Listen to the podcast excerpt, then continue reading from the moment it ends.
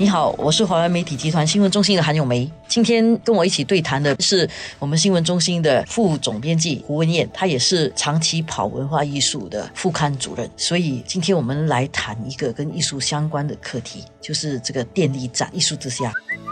各位听众好，昨天的早报，我们大家可能都有看到说，有关这个电力站宣布，他们说其实七月他们就要熄灯了，就是要结束了，然后走入历史了。电力站其实是在一九九零年由已故的戏剧家郭宝坤先生创办，其实前后走过已经有三十年的历史，所以其实这个消息我们知道的时候，其实也蛮震惊的，因为对我们很多人来讲，说电力站这个地方可以带给我们的很多回忆的。不同时代大概有不同的回忆。电力站给我的印象是我去那边看很多小品，还有很多小的舞蹈作品。然后那个时候电力站刚刚开始成立的时候，大家都很兴奋。那时候也有挺多的机会让年轻的艺术家去。展现的，包括我还记得郭先生有一个剧本创作课程，我妹妹其实参加了那个课程。第一个她完整写完的那个剧本就是在电力山演出的，所以有这些印象。看了这个新闻，怀旧我还是挺 怀旧的，我还是回想起三十年前郭先生设立这个电力站，他当时以这个巨大的艺术跟精神能量啊，去召集了很多人，然后也挺多的一些商家愿意去资助这个活动。但是这些年来，我想其实整个面貌都已经改变了。我完全对这个东西存中立，因为艺术是不只展现现代时代，它可以展现这个时代对未来的想象。我觉得艺术应该是这样的一种作用。所以未来是怎么样的，这个肯定是会与时俱进的。所以现在的电力站跟三十年前电力站的宗旨啦，跟精神面貌不一样，这个我可以理解的。最初一起设立电力站的，除了郭先生，还有他的夫人吴丽娟女士，两位都是文化奖得主。吴女士她在谈到电力站熄灯这件事情的时候，我觉得她的话挺耐人寻味的。她说，她跟这个电力站啊最初取得的成绩，后来慢慢跟电力站失去了共识嘛，大家渐行渐远。她曾经感到惋惜，现在已经放下了。所以对于现在电力站的这个熄灯，她觉得尽力而为了。她只说了尽力而为，无愧于心。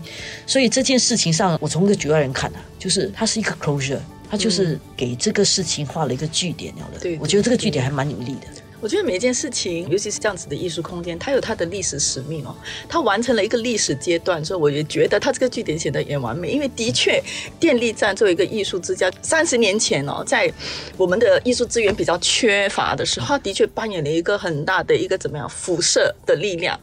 然后吸引了很多年轻人，很多的艺术家的确是在电力站里面发散开去的。可以讲得出名字吧？郭清亮，我觉得很多电影人，陈泽义，他们的职业生涯都是在电力站开始的。但是这些艺术家其实现在都在新加坡很有代表性嘛，然后也发挥了他们自己的力量。所以我觉得电力站作为一个开始，郭先生用这个地方来推动年轻艺术家的成长，用这个地方来做一个孵化的一个很有力的一个工具。我觉得他的目的，他的使命已经达到了嘞。所以我我自己个人就觉得。说我们可能不用太悲观去看待他的熄灯，我也是这样觉得。我觉得不应该用一种悲情的角度来看待他的关闭。他任何东西结束的，肯定会让人家留下一点遗憾。但是我们回去看这三十年来他走过的路，他创造的东西远远比他熄灯这件事情来的光亮。他对艺术家是一一个很好的指路的灯。所以这三十年来，他创造了一个 legacy，一个传奇。我觉得他的熄灯不应该用很悲情的角度来看待。